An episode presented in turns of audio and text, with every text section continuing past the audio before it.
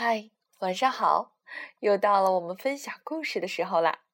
今天我要分享的故事名字叫做《金发女孩和三只熊》。这个故事还要特别送给远在辽宁阜新的泰新蕊小朋友。很抱歉，我没有能够按照你的委托找到非常合适的小熊猫的故事，只好推荐这个好玩的故事送给你了。希望你能一样的喜欢。好了，让我们一起来听故事吧。从前有个小姑娘，大家都叫她金发女孩。多乖的孩子！新来镇上的人赞美道：“也就您会这么认为。”邻居撇了撇嘴说：“一天清晨，妈妈叫金发女孩去邻村买松饼。你得保证绝不从森林抄近路，别人说那里住着大狗熊。”妈妈发出严厉的警告：“我保证，我保证。”金发女孩回应道：“其实呢，她是那种想怎样就怎样的淘气丫头。”在森林深处一小块空地上，有一座漂亮的房子。这时候。棕熊一家正围坐在餐桌旁吃早餐。哎呦！大块头的熊爸爸咆哮起来：“这粥烫死了，把我的舌头弄得火辣辣的。”我也是吃不下。熊宝宝叫道：“还真是。”熊妈妈说。太烫了，我想想。熊爸爸说：“为什么不趁着凉州的时间出去兜兜风？”好主意，熊妈妈高兴地说。于是，棕熊一家三口坐上了那辆锈迹斑斑的破烂自行车，上路了。呼啦啦！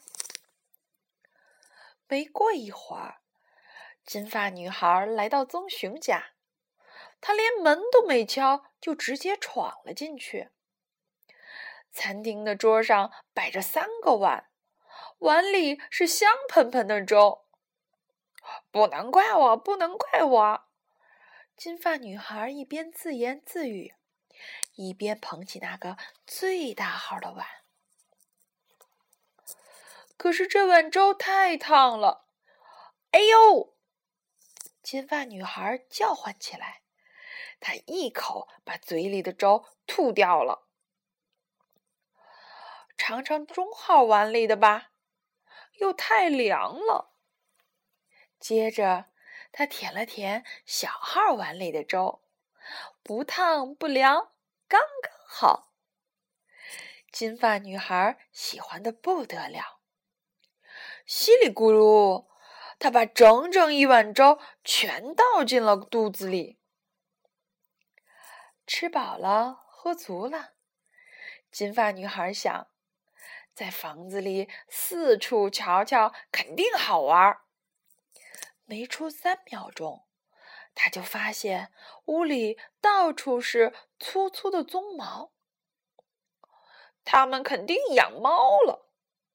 他自以为是地说：“客厅里有三把椅子，不能怪我，不能怪我。”金发女孩一边自言自语，一边爬上最大的那把椅子。可椅子硬邦邦的，她怎么都坐得不舒服。她又坐进中号椅子里，这把椅子。太软了，金发女孩还以为自己会陷在里面，再也出不来了。接着，他坐进那把最小的椅子，不硬不软，刚刚好。他喜欢的不得了，就在上面摇啊晃呀，一直摇晃到咔嚓一声，椅子散架了。现在，金发女孩累得一点力气都没有了。我得打个盹儿。说着，他就找舒服的地方睡觉去了。楼上有三张床。不能怪我，不能怪我。他一边嘀嘀咕咕，一边爬到最大号的那张床上。可床头高的吓人。去试试中号床，床头太低了。接着，他跑到最小的床上，嘿，刚刚好。这张床又舒服又暖和。很快，金发女孩就呼呼大睡了。她根本没听见棕熊一家三口进家门。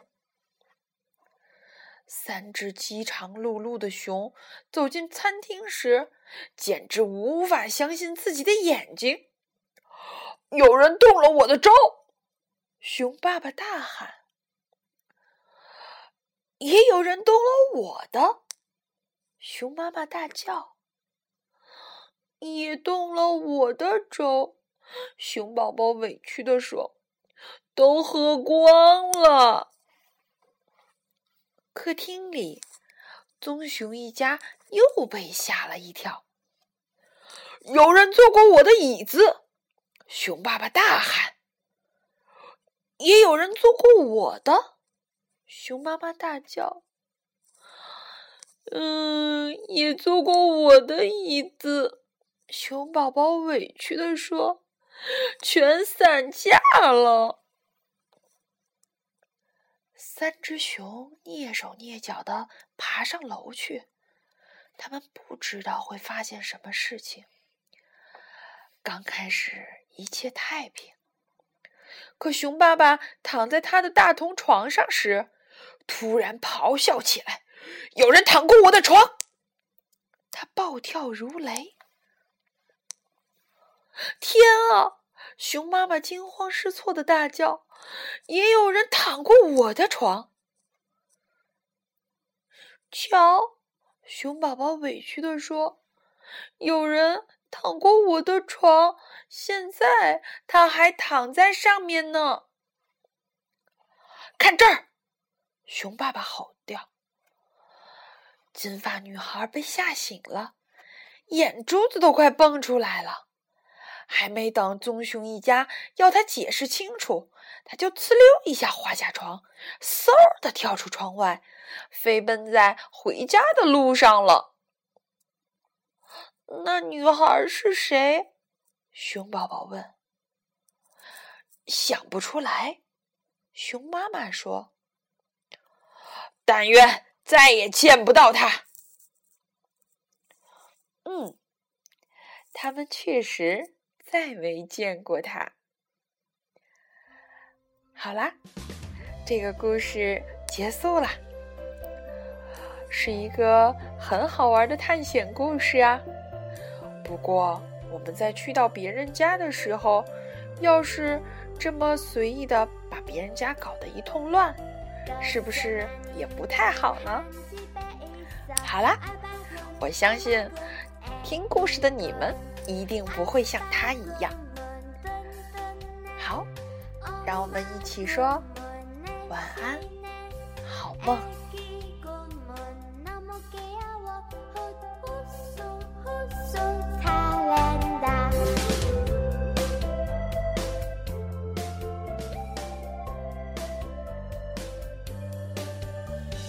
有三只熊熊